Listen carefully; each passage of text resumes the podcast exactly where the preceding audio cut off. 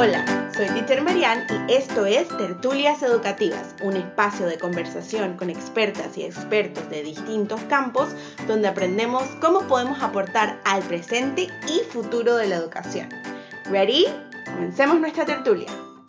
Hola a todas, a todos y a todes. Bienvenidas, bienvenidos, bienvenidas a una tertulia más. El día de hoy tengo el gusto, el placer, la emoción de compartir con dos colegas del ámbito educativo también. Se las presento. Una se llama Sara, la otra se llama Delfina y ellas son las fundadoras de Akibobo Education o Educación Akibobo. Por favor, antes de comenzar, si no las siguen, stop and go and follow them. Así que ya, síganlas ya, son unas genias, son espectaculares y el día de hoy vamos a estar hablando de qué es aquí Bobo, de dónde nace y de una manera especial de aprender, que es el Project Based Learning o el aprendizaje basado en proyectos. Así que una vez más, muchísimas gracias chicas por estar aquí, por compartir todo su conocimiento conmigo. Les doy la bienvenida. Thank you so very much. I'm super excited. Gracias, Marianne. Estamos súper contentas. Muchas gracias por invitarnos, de verdad. Muchas gracias, Marianne. Estamos súper, súper ilusionadas de poder estar aquí contigo. No, y yo también. O sea, es, de que, likewise, y viceversa, totalmente. Cuénteme, ¿cómo nace Akibobo? Bueno, Akibobo, sinceramente, es como el, el hijo de dos personas súper apasionadas por la educación, ¿no? Y, no solo por, la educación, sino por la innovación educativa, porque las dos somos como súper eh, fieles a esta idea de que, de que innovar en educación significa transformar la manera de enseñar, ¿no? No solamente incorporar tecnologías, tener una linda arquitectura y demás, ¿no? Sino fundamentalmente transformar la manera en la que estamos eh, aprendiendo, ¿no? Entonces, bueno, a inicios del 2020 empezamos como a gestar la idea y le fuimos dando forma, forma, forma, hasta que en diciembre del 2020 ya lanzamos, o sea, somos producto de, año pandemia, que bueno, justamente viste que este año trajo como un montón de, conflictos, ¿no? En un montón de sentidos, como que, y más que a los que trabajamos en, en educación, me parece como que nos replanteamos un montón de cosas, ¿no? Entonces, Sara y yo veníamos trabajando juntas en una empresa, en una consultora, y, bueno, teníamos muchísimas ganas de, arrancar nuestro propio proyecto, de ser nuestras propias jefas, de empezar a transformar y trabajar como de manera mucho más directa en el campo, ¿no? Entonces, bueno, después de ese año súper movilizante, decidimos eh, abrir nuestra propia consultora en educación y especializarnos en Project-Based Learning o aprendizaje basado en proyectos, que es este camino, esta metodología por la cual nosotras como que apostamos por, por esa transformación, ¿no? Como que creemos que la transformación de las prácticas eh, viene por, por ese lado. Así que bueno, eh, como que nos encontramos, nos hicimos muy amigas en el trabajo anterior y nos dimos cuenta de que estábamos súper alineadas en cuanto a lo que queríamos a nivel profesional y, y, bueno, también las dos muy, muy a favor del PBL y el, el Project Based Learning, que sabemos que es como el camino, así que bueno, acá, estamos. Totalmente de acuerdo. Y voy a recalcar tres cosas que dijiste que a mí me parecen súper importantes que todo el mundo mantenga como en la punta de su lengua o en sus line of thoughts cuando estamos hablando de educación. La pandemia nos brindó caos para poder darnos cuenta de todo lo que hay que cambiar y de todo lo que hay que innovar innovación no solamente se refiere, cuando hablamos de innovación educativa, no solamente nos referimos a tecnología y arquitectura y de repente tipo adecuaciones dentro de las escuelas, sino que nos referimos también a la manera en que enseñamos y en que aprendemos, tanto nosotras, nosotros, nosotros, como las personas en crecimiento pequeñas. Lo cual es de que, yes, yes, yes, period. Y número tres, que me encanta que sean, uno, mujeres, yes, girl power, desde las Spice Girls, amazing. Eh, también el hecho de que sean valientes en darse cuenta que we do have the power y tenemos el poder de cambiar estas cosas. Y siento que el que ustedes estén aquí conmigo en este momento y tengamos esta tertulia es simplemente el inicio de esta hermosa snowball que vamos a comenzar entre todos los educadores que necesitamos, queremos y hemos visto que necesitamos un poco de desobediencia para cambiar las cosas. So, congratulations to you y a su bebé, obviamente, bienvenido a este mundo. And I'm so happy de compartir este espacio con ustedes, no solamente en la tertulia, sino también a nivel profesional como colegas. Sí, sin duda. Hablando de PBL, ¿qué es la educación basada en proyectos? Bueno, el aprendizaje basado en proyectos es una metodología. Eh, esta metodología, eh, en esta metodología los estudiantes trabajan en un proyecto que se, lleva a cabo durante un periodo de tiempo eh, pues, bastante prolongado, ¿no? por decirlo así. Y lo que tiene es que se trabaja en una problemática o en una pregunta guía que tiene una conexión directa con el mundo real. Y entonces los estudiantes, al querer resolver esa pregunta o esa problemática, pues tienen que desarrollar eh, no únicamente adquirir el conocimiento, sino también desarrollar todo lo que le llamamos habilidades del siglo XXI.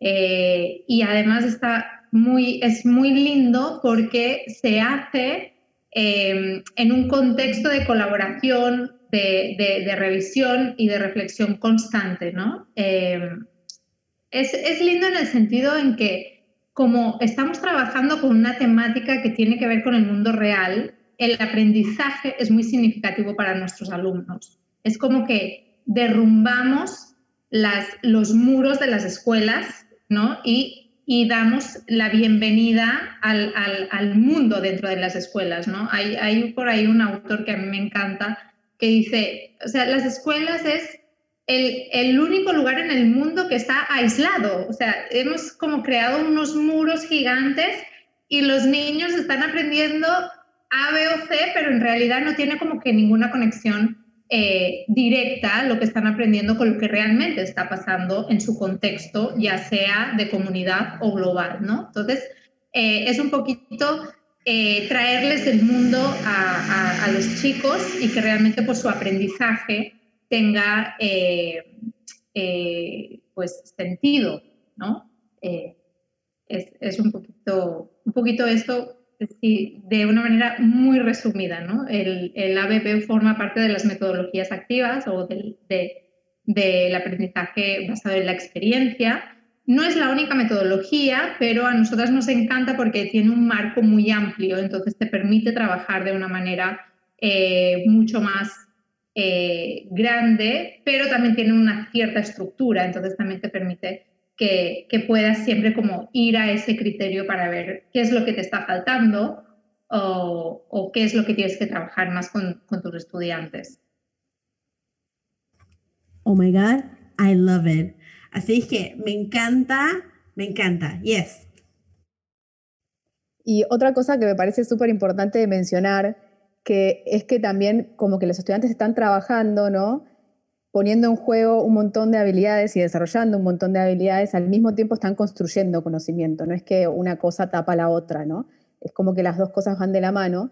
Y además otro tema importante es que al final del proyecto lo que se busca alcanzar es la creación de un producto, ¿no? Un producto que puede tener un montón de formas distintas, puede ser un producto tangible o intangible y demás, pero también se involucra a una audiencia, ¿no? a un público que está como muy conectado con ese producto que estamos generando para resolver ese problema y que nos viene como a, juzgar, ¿no? a, criticar de manera constructiva eh, nuestro producto y ahí es donde, eh, apoyando esta idea de Sara, como que todo cobra muchísimo valor y sentido, ¿no? porque hay una persona experta del otro lado que está evaluando en cierto punto lo que hice y eso le da como un valor mucho más fuerte a, mi producción, ¿no?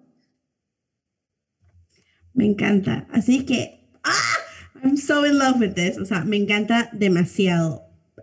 Trayendo un poco de vuelta, recordemos que lo que se necesita en la educación hoy para crear personas en crecimiento a futuro son habilidades, son experiencias hands-on, como mencionó el autor que mencionó Sara, la redundancia, eh, ¿por qué? O sea, why do we have schools? Y creamos estas escuelas con muros, A, B, C, D, E, 1, 2, 3, cuadrado, círculo, triángulo, pero no hay experiencias. Y siento que el PBL o el aprendizaje basado en proyectos le brinda mucho a nuestros estudiantes, les brinda mucho a las personas en crecimiento.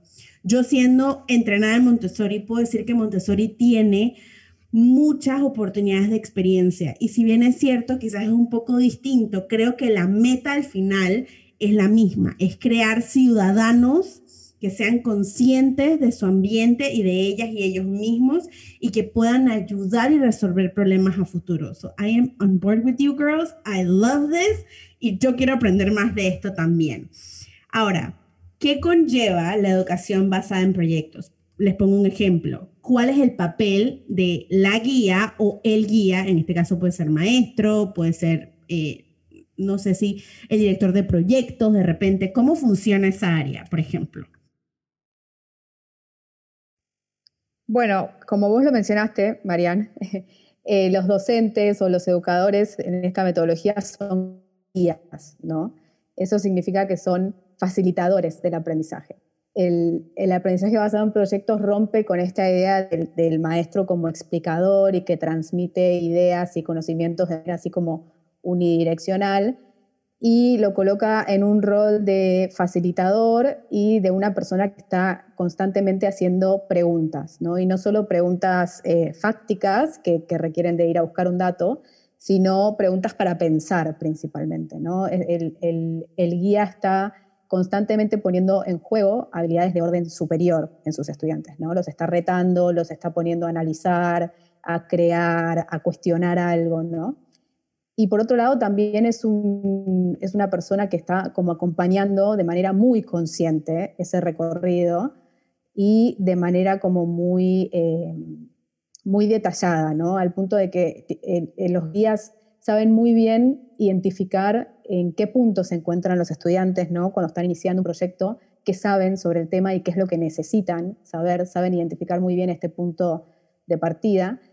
Y también son súper creativos, ¿no? Porque tienen que eh, proponer proyectos, preguntas guías, problemas que sean desafiantes, que conecten con, con, la comunidad, con los intereses de los estudiantes. Y por otro lado, son también como demasiado planificadores, ¿no? Porque si bien en el momento del acto educativo por ahí el trabajo es menor porque solamente están como haciendo preguntas y guiando, antes de llegar a ese acto educativo, a esa clase, hay una planificación muy exhaustiva, ¿no? Tienen como que diversificar muchísimo las actividades eh, según los intereses y el nivel de los estudiantes.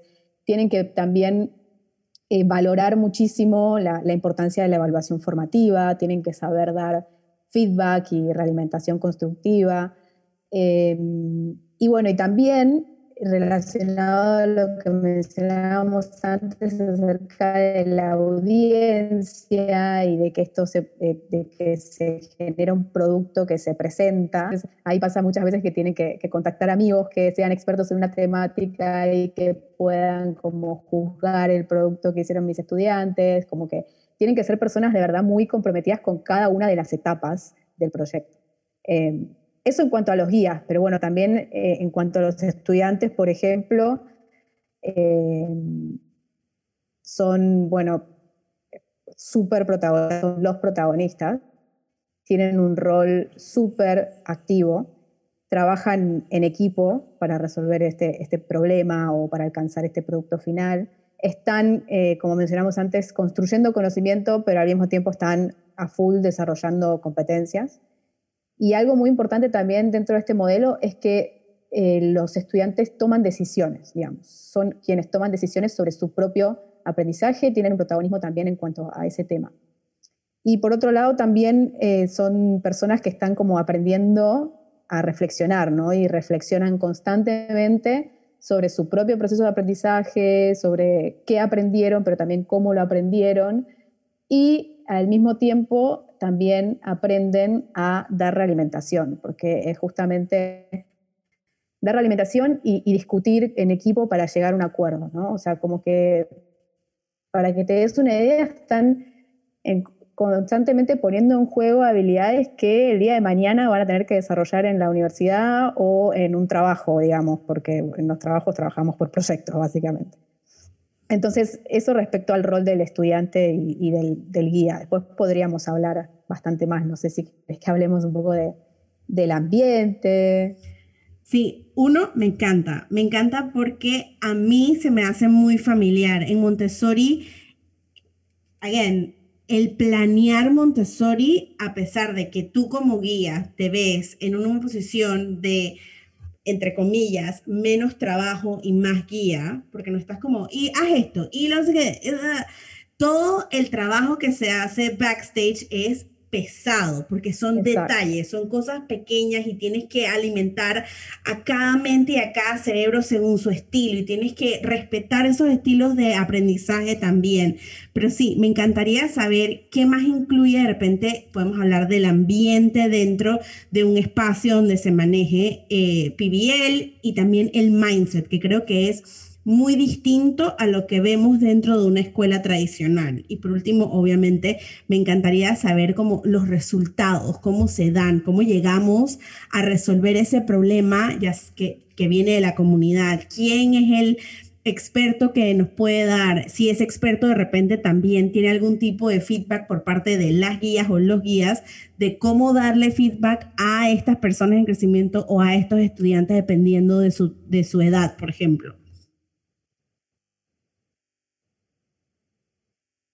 Sí, sin duda, mencionaste muchísimas cosas, pero vamos, vamos por partes.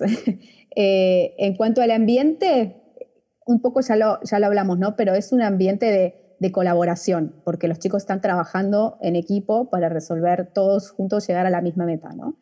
Entonces es un ambiente de colaboración, de discusión y de crítica constructiva, ¿no? O sea, se discute mucho, hay que, para llegar a las decisiones que, que, van, a, que van a tomar forma en el producto final, se critican mutuamente los productos que se van generando para que se puedan mejorar.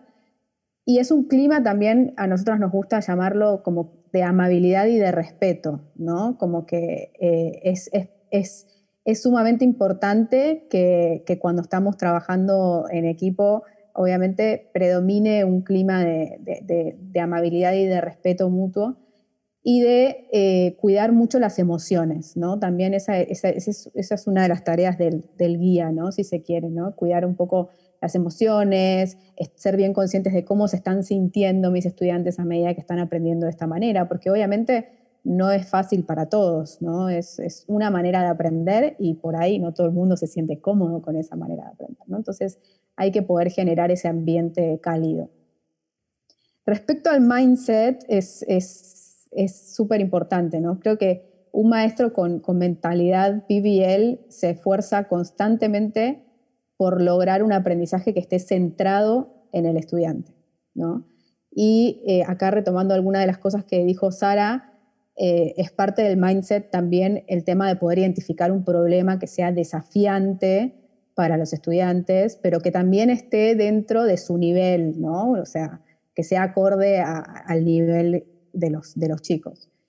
Y por otro lado, también está el tema de la indagación sostenida y de poder hacer preguntas y de saber formular buenas preguntas, que sean preguntas para pensar. Y eh, esto que también mencionamos, ¿no? Es esto de poder darle voz y, voto al estudiante para que pueda ser él quien elige eh, qué camino tomar. Incluso a veces se les puede dar a elegir qué tipo de producto final quieren, quieren crear, ¿no?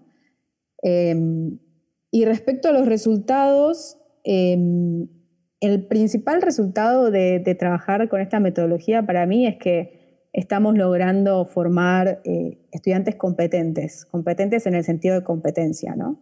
Estamos eh, formando estudiantes que van a estar preparados para desenvolverse en un mundo como el que vivimos hoy, que así 100% acelerado y que está en constante cambio y también estudiantes que saben cómo responder a las exigencias de este siglo, ¿no? Saben pensar críticamente, saben ser creativos, saben ser innovadores, saben crear algo nuevo para solucionar un problema, eh, saben cómo presentar esa creación y defenderla.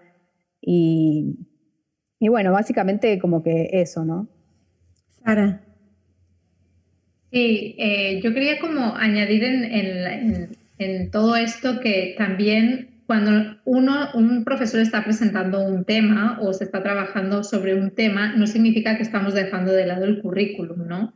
Eh, tenemos eh, full en consideración cuáles son los objetivos de aprendizaje de nuestros, de nuestros alumnos y eso, a partir de eso es que empezamos a trabajar. O sea, no es que sea algo que queda completamente fuera de lo académico, sino todo lo contrario, ¿no?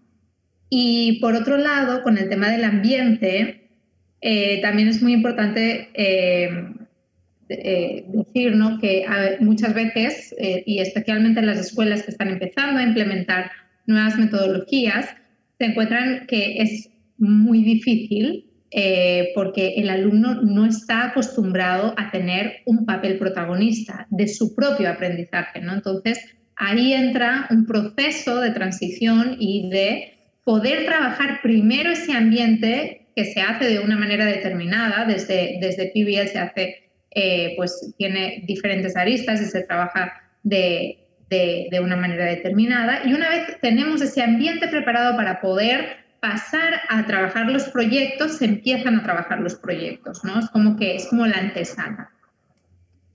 Me encanta que mencionas el hecho de que again, vemos reflejado la manera en que la educación tradicional pone al estudiante en un segundo plano y que everything is very teacher centric, es como súper centrado en el maestro o la maestra, el teacher, la teacher, el profesor, cuando en realidad son ellas y ellos quienes necesitan tomar las riendas de su aprendizaje para ser, como mencionó Delfine y como ha mencionado antes, estudiantes y personas competentes que estén listos para la vida real, que es algo que la pandemia nos ha demostrado, pero a bofetadas. O sea, no es que es que, ay, mira qué bonito aquí, que hay maestras que vamos años diciendo, esto no está bien, hay que voltear el esto, hay que crear un poquito de caos, hay que desobedecer un poquito las reglas que son súper viejas, hay que entender que hay nuevos cerebros y la pandemia literalmente nos ha dado semejante bofetada. Menos mal, enten, your goddesses, your God, whoever you, you believe in, por esto, porque nos estamos dando cuenta que nuestros preadultos, y por preadultos me refiero a cualquier persona entre los 17 años y los 23, porque ese cerebro todavía no se ha desarrollado hasta los 25, por lo menos la corteza prefrontal, eh, no están listos, no estaban listas, no están listos. They're not ready, period. No lo están. Pero porque siempre dejamos al estudiante on a second level, de, como, en, como un ciudadano de segunda categoría. Sí. Y, ay, perdón, que puse mute. Em, eh, sí, y también es importante tener en cuenta que eh, el mundo, o sea, ya todo el mundo lo sabe. las tecnologías vinieron a poner todo patas arriba y eh, cambia todo constantemente. Thank eh, you. Somebody say it. Finally. Entonces, si todo está cambiando constantemente y todo cambia muy rápido, tenemos que poder preparar a las nuevas generaciones para que puedan afrontar esto, ¿no? y y si sales, por ejemplo, a hablar con, personas, eh, empresarios, por ejemplo, y les preguntas si realmente están saliendo preparadas las personas de las universidades para afrontar lo que significa eh, llevar adelante una empresa, eh, todos te dicen que no, que no. Entonces, hay, que, hay que empezar a, dar estas herramientas a nuestros estudiantes para que realmente puedan desarrollarse y poder eh, eh, dar soluciones a lo que viene, no únicamente en el, en el, ámbito profesional, o sea, van a tener muchísimos otros retos y, y, pues hay que pensar en cómo los, los, ayudamos a desarrollarse para que después puedan eh, ser competentes, ¿no? Como, como decía Delfina. Sí, Delfina. Sí, no, yo creo que es súper importante lo que mencionó Sara al final, ¿no? Porque tampoco es que se trata de formar a los estudiantes para que salgan al mundo laboral, ¿no? Pero si nos ponemos a pensar en pequeñas decisiones de la vida, no sé, como formar una familia, mudarse, O sea, todas esas cosas también son proyectos, son problemas que en cierto punto tenemos que ir resolviendo en nuestra vida, ¿no? Entonces no se trata solo de formar eh, estudiantes que sepan después trabajar en equipo y poder trabajar eh, en una empresa o en cualquier lado, ¿no? Pero pensándolo para la vida también, ¿no? O sea, es una enseñanza realmente para la vida, para todos aquellos que quieran después trabajar o que quieran tener otro tipo de proyectos, también eh, es súper valioso que estén desarrollando competencias, competencias respetando ¿no? estos parámetros de currículum que tenemos que respetar y demás, pero creo que se trata un poco de cambiar la mirada, ¿no? de, poder de poder transformar esos contenidos, esos conocimientos que están impregnados hoy en los currículums, transformarlos a un problema. Bueno, ¿cómo trabajo esto desde la perspectiva de un problema que está atravesando hoy mi comunidad, eh, mis estudiantes, mi barrio, mi familia? ¿no? Entonces es un poco transformar esos conocimientos a problemas. Love it, me encanta. Es que, sí, yes, estoy aquí yo detrás de cámara, es que, yes, please, por favor, yes. Definitivamente este tipo de educación es una educación activa, es una educación que no solamente, como han mencionado las dos, nos prepara para ya sea trabajar en una empresa, resolver problemas, eh, toda la vida laboral, sino también para el día a día, es una educación para la vida. Y como mencionaste, Delfina, mudarse es todo un proyecto. Es decir, ¿a dónde me voy a mudar? ¿Y cuánto tengo que pagar de hipoteca? ¿Y, cómo muevo la cama? ¿Y qué es lo que tengo que comprar? ¿Y cómo hago este, eh, like, budget? To, todo esto, y me encanta. Así que, sí, Sara.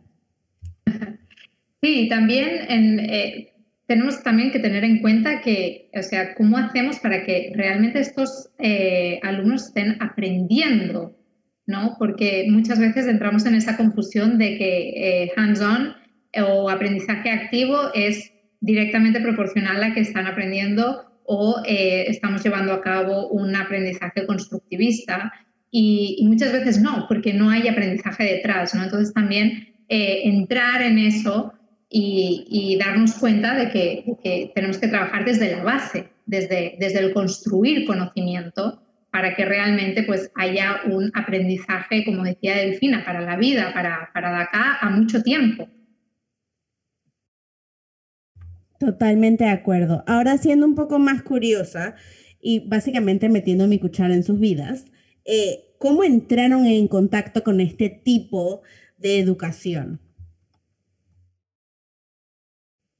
Eh, por mi parte, yo em, quedé enamorada en segundo, de, en segundo, de, segundo año de mi licenciatura eh, con teoría de conocimiento de Jean Piaget. Y ahí ya se me abrió como todo ese mundo. Sí es cierto que siempre trabajé en el ámbito de la educación desde que era súper chiquita. Empecé con 16 años, 15 años haciendo summer camps, porque yo amaba todo eso. Eh, pero también he tenido la suerte de trabajar mucho en eh, colegios alternativos y, también pues coacheando desde eh, metodologías innovadoras a, docentes y a escuelas y bueno, un poquito ese es el, el recorrido o el camino. Y yo por mi parte en el campo, fue como educando. Realmente cuando yo en Argentina empecé a trabajar en educación, empecé en el sector no formal y vieron que el sector no formal suele ser como un ámbito como mucho más libre, donde uno tiene como más libertad de hacer, eh, bueno, de no seguir al pie de la letra lo que el ministerio dice que tenemos que hacer, ¿no? Entonces ahí me di cuenta de que, de que había otra manera distinta de enseñar a la que, o, a, la, a, la, a, la, que yo había atravesado, ¿no? Entonces, eh, después fue ya cuando entré en, la maestría, ahí ya comencé a entender desde un punto de vista mucho más teórico todo lo que estaba pasando en ese espacio y, dije, wow, para mí este, este es el camino, ¿no? Es muy loco porque uno por ahí, eh, si no atraviesa esas experiencias, se queda con la idea de que como a uno le enseñaron en la escuela es como es el camino, cuando en verdad es como nada que ver, ¿no? Hay, hay un mundo completamente distinto.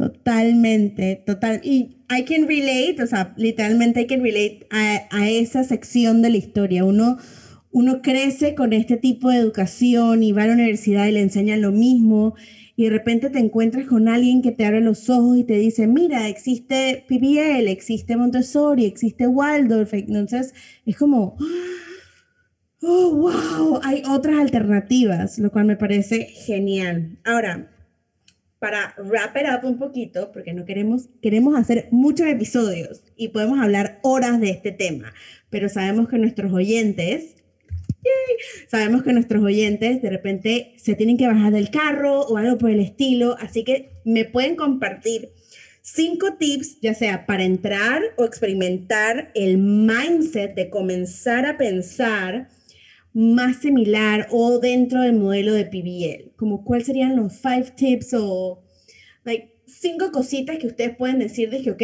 quieres comenzar a pensar un poco más tipo PBL, un poco más constructivista, un poco más de cómo transformar estas, estos currículums en problemas, cómo hacer que tu persona en crecimiento sienta ese, yo no sé cuál de, mm, quiero aprender, ¿cómo voy a hacer? Eh, sí, yo creo que es súper importante primero tener mentalidad de cambio. Eh, súper importante. Y, uno eh, a veces es como que yo, a mí me pasaba, ¿no? Al principio como que empezaba a, hacer algo completamente distinto y era como que como que sentías cierta resistencia, ¿no? Entonces era como que, ok, a ver, esto me está costando porque es algo distinto, pero, pero este camino es el, es, es el que es el correcto. Entonces, como que tener esa mentalidad abierta, esa mentalidad de cambio, eh, para mí también son ganas de experimentar, porque eh, para poder abrirse a aprendizaje basado en proyectos, tienes que tener ganas de aprender y de experimentar al mismo tiempo que lo hacen tus, tus alumnos, porque muchas cosas posiblemente no las conozcas y las conozcas de la mano de tus alumnos. Eh, también tener mentalidad de, error o de, o, de, equivocarse, ¿no? que equivocarse está bien y siempre nos vamos a equivocar y cuanto más nos equivoquemos mejor porque al final de eso es de lo que vamos a aprender. Eh, para mí, sentido del humor, reírse muchísimo, reírse muchísimo. Eh, Don't take yourself too serious. No hay que tomarnos tan en serio. Exacto, exacto. Y bueno, y después pues repeat it again, vuelve a empezar, ¿no? O sea, como que ahí después ya uno con la práctica evidentemente toca formarse, es súper importante la capacitación constante, eh, disponer de espacios de reflexión pedagógica para que haya un acompañamiento real a ese conocimiento que yo estoy poniendo en práctica y que podamos crecer no únicamente en cuanto docentes con docentes, sino también eh, por parte de, la dirección. Eh, tenemos que empezar a hacer revisiones curriculares para ver qué es lo que realmente tienen que aprender nuestros alumnos. Tenemos que empezar a ver cuál es la cultura organizacional de las escuelas, porque tenemos, tenemos que ver cómo vamos a acompañar a, a, estos docentes para que puedan innovar y cómo vamos a acompañar a estos estudiantes. ¿no? Entonces, cómo lo hacemos desde la estructura porque evidentemente pues vivimos dentro de eh, una cultura donde hay muchísima burocracia y muchísimo control y eh, necesitamos más tiempo y más espacios para poder innovar, ¿no? Y como siempre, pues eso, ¿no? Eh, mucho humor. Para mí esa es la, la clave. Delfina. Sí, algo que me parece súper importante es que no tenemos que olvidarnos que para que los docentes o los educadores se sientan motivados, debemos como que de verdad involucrarlos en la decisión, ¿no?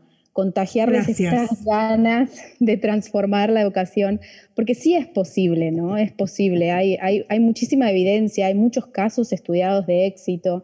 Entonces creo que eh, trabajar de la mano del docente en, comprometerlo, en hacerlo parte de este cambio es eh, súper, súper importante.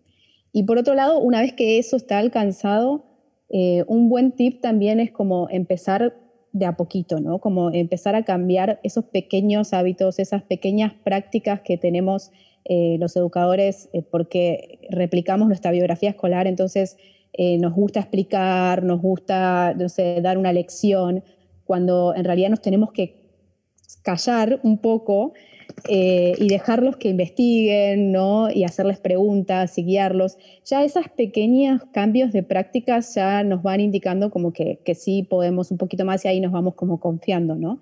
Pero es importante como que ir de a poco, ¿no? Por ejemplo, también con Sara siempre lo que decimos cuando, eh, se nos acerca una escuela que quiere empezar a trabajar con PBL, es como que, bueno, de a poco, ¿no? Empecemos con un proyecto muy cortito, que involucre una sola materia, que involucre pocos objetivos de aprendizaje, y de esa manera es como que a partir de, probar, ¿no? Es que uno va como creciendo eh, de manera más exitosa.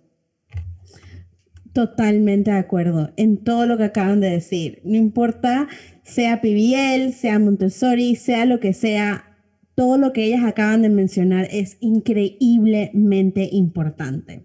Ahora, como yo sé que ustedes son expertas y las oyentes y los oyentes y les oyentes saben que ustedes son expertas, pero también queremos entender que además de ser expertas somos seres humanos, les voy a hacer una ronda humanizadora. Son tres preguntas básicas porque guess what? We're all humans and we're all trying our best. Así que va a ser Timberín Yes, ok. Delfina, voy a comenzar contigo primero. ¿Lista? Cuéntame cuál es tu color favorito. Wow. Em, son esas preguntas muy fáciles, pero que en verdad. Eh, Puede ser tu color favorito del momento. también, también vale. Sí, sí, sí, sí, total. Yo creo que el verde, el verde, y creo que se, se relaciona a esta idea de que me encanta la naturaleza. Entonces, el verde para mí es como un color de vida total y me encanta, me encanta. Me encanta. ¿Playa o montaña? Playa, siempre. Me encanta la playa, me encanta el sol, me encanta la arena, me encantan las olas, me encanta el mar. No, no, me encanta. I'm with you, girl, I'm with you. Ok, ahora cuéntanos de tu hobby favorito. Em, bueno, creo que si tuviera que elegir un hobby es como leer y, y no solo leer cosas que tienen que ver con educación, que me apasiona, sino también me gusta mucho leer novelas. Leo muchas novelas contemporáneas, leo poesía, sí, la verdad que me encanta. Yo quisiera tener eso, yo quisiera poder tener esa habilidad como después de pasar horas aprendiendo y leyendo y cursos y todas cosas nuevas y artículos de educación y del cerebro, poder pasar como una novela y poder como sentarme en un lugar zen y ser zen, pero no, yo me voy a bailar de la emoción porque aprendí algo a mí me encanta, es como mi momento de distracción en donde solo dejo volar mi imaginación y estoy en otro lado. Me encanta. ¡Ay, qué rico! Ok, Sara, ¿lista? ¿Color favorito? Eh, tengo dos, el azul y el amarillo. Me encanta. ¡Wow! Estoy como el sol y el mar. Love it. Okay, ¿Playa o montaña? Eh, playa con montaña. Yo viví mucho tiempo en Barcelona, y, pero si tuviera que elegir montaña, si tuviera que elegir montaña.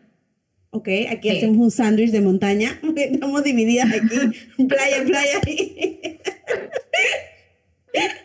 y montaña. Ok, ok. Está bien, sí, de vez en cuando uno necesita, necesita menos sol y menos arena, que es un poco más intrusiva. Sí, sí. Ahora, Cuéntanos de tu hobby favorito. Eh, a mí me encanta practicar deporte.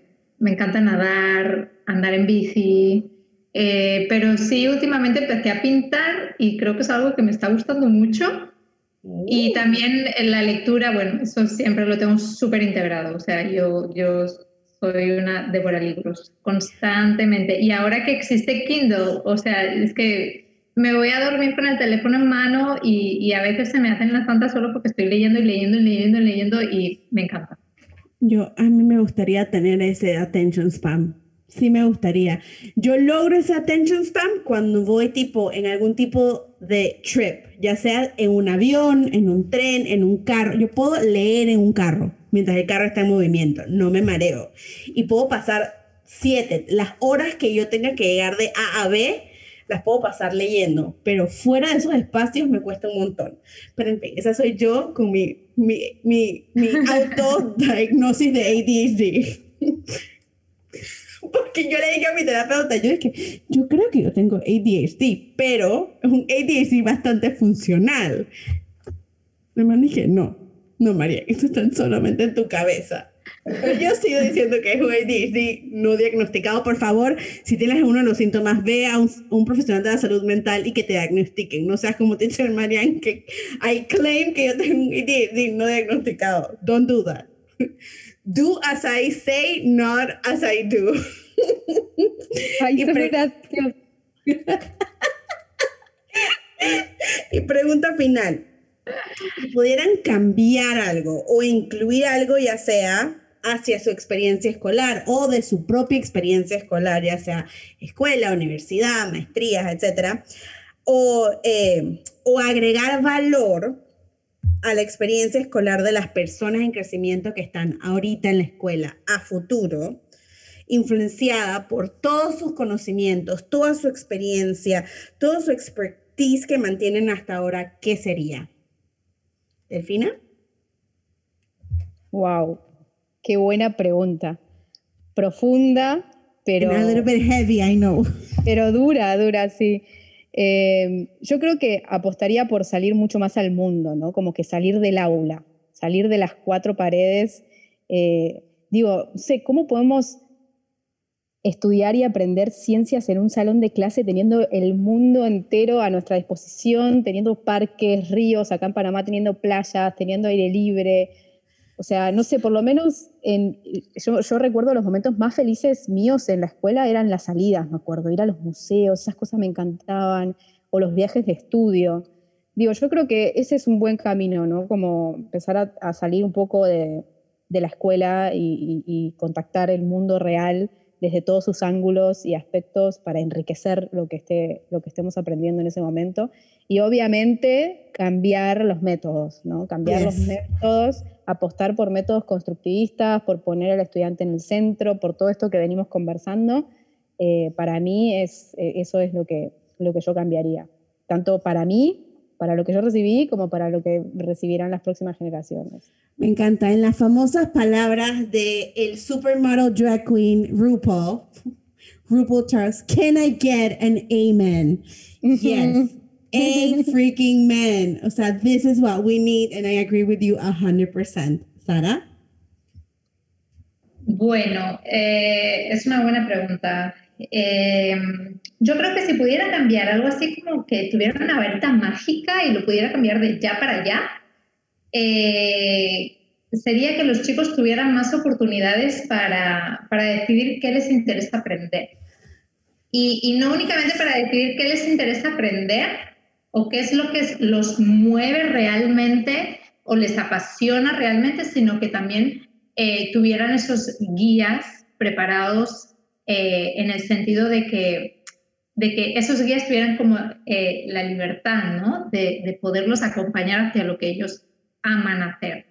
Eh, porque sí siento que, o al menos desde mi eh, experiencia en la escuela, cuando yo era chiquitita, yo me acuerdo muchas veces de estar estudiando algo y decir, es que yo, yo no sé, yo no, realmente esto no me interesa, pero es que ni un poquito.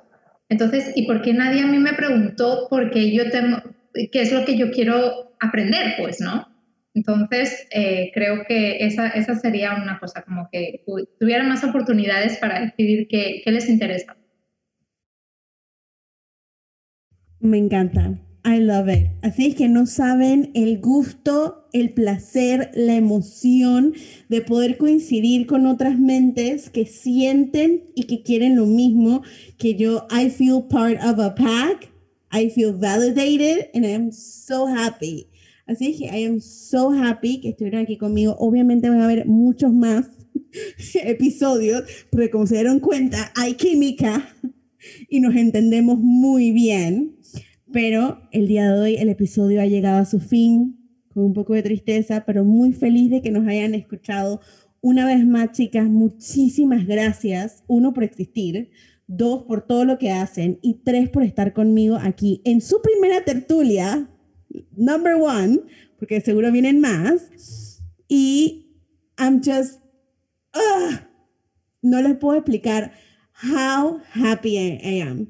Así que muchísimas gracias por estar aquí conmigo. De seguro nos vemos en una segunda, tercera, cuarta, quinta, sexta, séptima, octava, novena y décima tertulia, cuantas veces sean necesarias. Están invitadas a este podcast y you're already my friends, you're my besties. Así que muchísimas gracias y por gracias a ti. el micrófono. Gracias a ti, gracias a ti por este espacio y por y por, por, por, la pasión, ¿no? Porque al final esto es como lo que nos enciende la llama y poder como tener a alguien ahí del otro lado que es como que sí, estamos en la misma es súper gratificante, súper gratificante. Gracias. Gracias, Marian. La verdad que sí, es como vos decís, o sea, encontrar gente que está en la misma que uno, que caminamos al a la par hacia el mismo lugar, la verdad que es súper gratificante, ¿no? Y, mejor es hacer correr la voz, ¿no? Esto que estamos haciendo de hablar y, comunicar y poder expresar estas ideas de manera clara, me parece fundamental, ¿no? Que, lleguemos a, muchas escuelas, a muchos educadores y que, que se pueda conocer que hay otras vías, hay otros caminos de poder alcanzar aprendizajes significativos es súper importante. Así que esto que está generando también con los podcasts está buenísimo. Y bueno, dale, ojalá vengan más. Nosotras encantadas, la pasamos súper bien. No, no, no, ya, you're, my besties, o sea, ya.